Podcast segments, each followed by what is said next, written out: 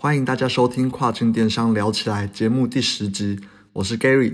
上集我们提到提升转换率最基础的这个九张图，那这集会介绍 PPC 广告的部分，那也会告诉你们三个一定要打广告的理由。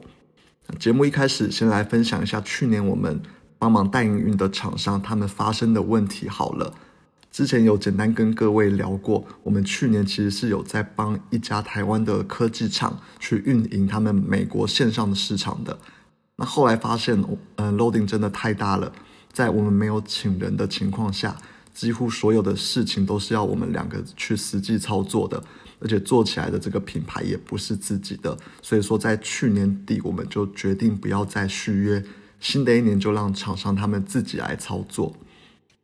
后来厂商他们自己请了一个人，那专业背景是什么，我是不太清楚，但绝对不是亚马逊运营的专家，因为他们发生了一大堆问题，然后一直来请教我们。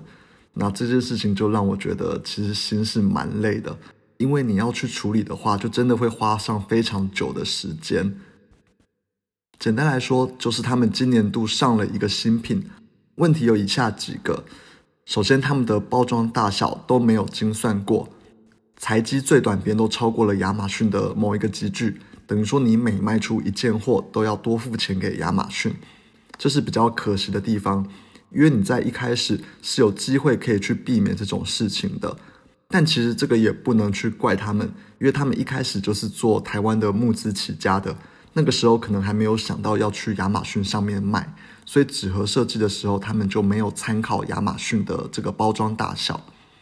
我常常在跟新手卖家说，如果之后你要做跨境电商，那你记得要去想远一点，或是多爬文、多问人哈。那因为这些东西都可以帮助你减少很多的冤枉路。像他们这个就是没有想清楚，所以未来每卖出一件货，都会被收比较高的这个费用。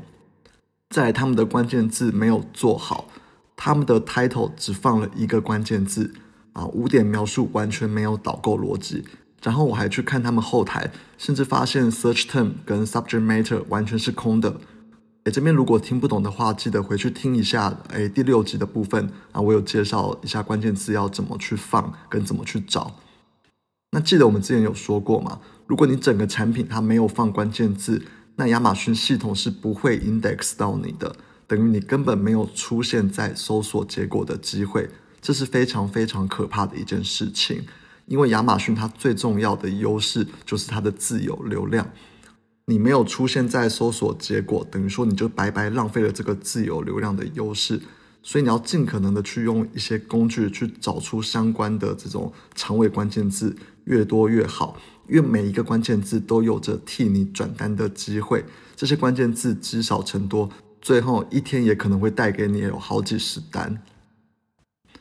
再来，他们下个问题是刚卖一周就出现了一个负评。我这边不讨论产品本身的问题，因为他们的新产品我完全没有去做研究，但他们后续的操作让我觉得不是非常的妥当，因为他们选择去找一些中国的他们去搞黑科技的人去跟他们买评价。那我这边介绍一下黑科技。黑科技就是我们说的是完全不符合亚马逊规定的方式，它有着被锁账号的风险。那我自己用的啦，都是我自己说是灰科技，主要就是它没有规定上面没有写到的东西。但他们的黑科技就是亚马逊它明定不能去操作的。举这个例子而言，买评价，那我是不晓得中国他们是怎么搞到这些评价的，但它违反了亚马逊的。一个企图操作评论的这一条规则，而且啊，通常你一般买评价会买的比较含蓄，那会控制这个所谓的留评率。诶，举例来说，十张单如果有一人留下评价，那留评率就是百分之十。那一般来说，留评率会落在大概十到十五 percent 左右。你如果有一点技巧的话，你可以到二十 percent 左右。那有什么技巧的话，我未来会再分享。我觉得这个也是蛮重要的一环。OK，那回到留评率，如果你超过了四四十到五十 percent，那就是做的太明显了，亚马逊就会把你的评价给删掉，甚至把这个产品锁起来，其实是非常危险的。所以说，我自己在初期上架的时候，那要找亲朋好友去帮忙留评价的时候啊，我都会严格控制流频率。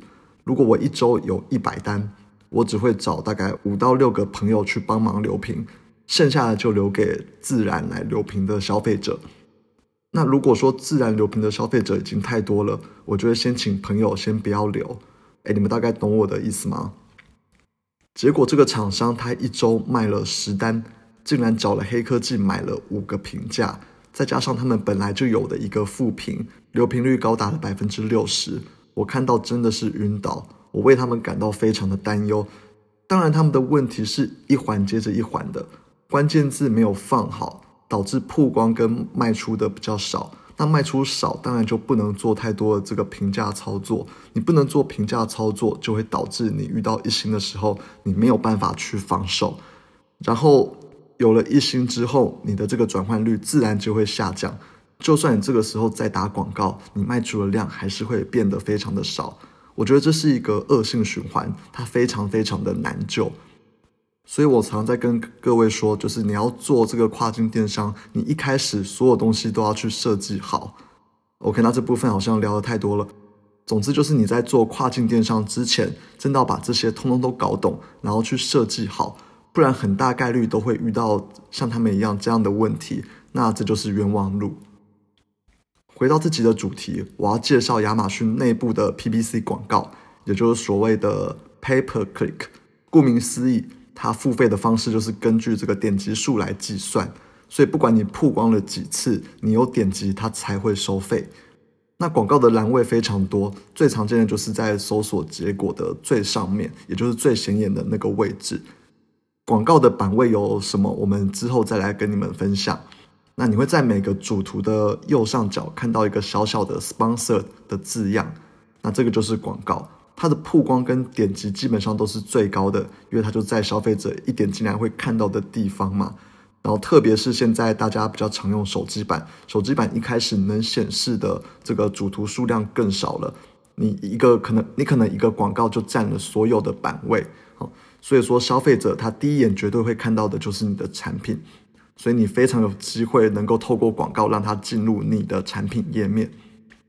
那操作上每一个关键字都需要去竞价，系统会给竞价高的人去曝光，而竞价的金额就是你每个点击愿意付出的最高费用为主。哦，简单来说就是你要去设定一个你最高愿意费付出的这个费用，然后去跟别人做比较啦。你如果费用比较高，那你就比较有机会去多做曝光。那除了竞价以外，系统也会去参考你的关键字的相关性。相关性包含了很多，像是你的产品里面有没有这项关键字啊，或是你的关键字有没有转换。它是透过一连串的公式，它得出一个相关性的数值，然后再把这个数值去乘上这个竞价，最后得出的结果越高，那就会给你越多的曝光。所以有时候你相关性低，就算你竞价再高。也可能会抢不赢相关性很高的这些竞争者，所以说这个相关性是非常重要的。也就是稍早我们介绍的这些关键字，你到底有没有去找好找满，然后放好放满，这个都会帮助到你在广告上面的这些成效。有些比较传统的厂商，他会觉得说打广告是浪费钱，反正呃我自己的产品好，摆着就有可能会来买。那有一点是打机遇战的感觉啦。但我要说的是，这个广告它一定要打，因为我觉得我会把它看作成是一种策略。你除了曝光多曝光多转单以外，它背后的逻辑也是非常的重要的。我这边会分享三个我认为广告一定要打的理由。首先，第一个理由，它强化了蜜月期的优势。诶，在你新品刚上的时候，基本上都会有个蜜月期嘛。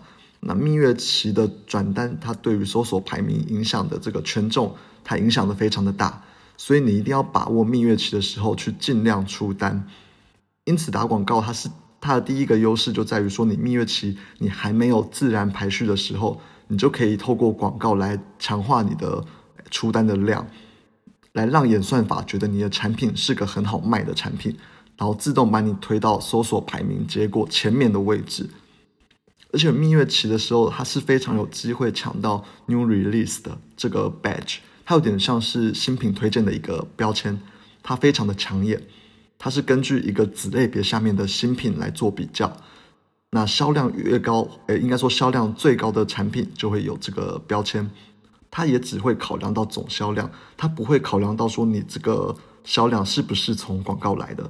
所以基本上对于新品来说，非常容易抢到这个标签，主要是因为竞争者不多，因为并不是大家都会一直上新品嘛。那竞争者不多的情况下，只要你销量最高，就会有这个标签。那你有了这个标签之后，就会大大增加你的点击率跟转换率，然后来增加这个产品最终的成功率。所以我的概念是，你初期的时候你广告就要打了，就算提升成本不赚钱也没有关系。你抢到这个标签之后再做，会相对的容易很多。那第二个一定要打广告的理由是去提升你产品与关键字的这些关联性。那之前有提到过 title。它是关键字权重最高的一个地方，但你不可能把你所有的关键字都塞到 title 里面，你乱塞它也会减少这个易读性。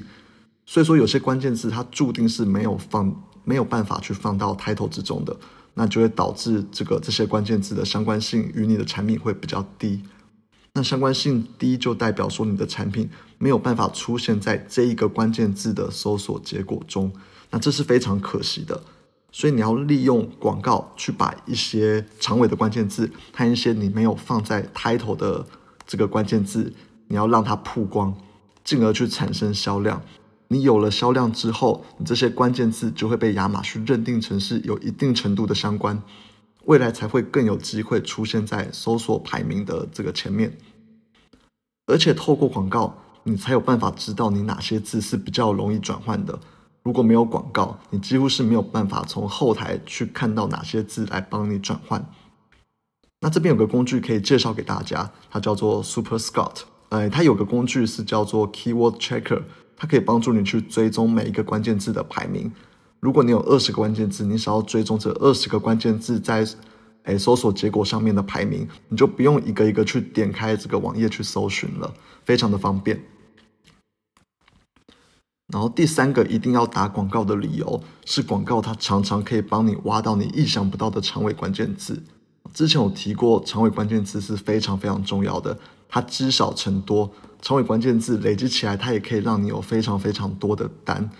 那当你的单多了，你就更有机会拿到 best seller 的这一个 badge，也就是类别畅销第一名的标签。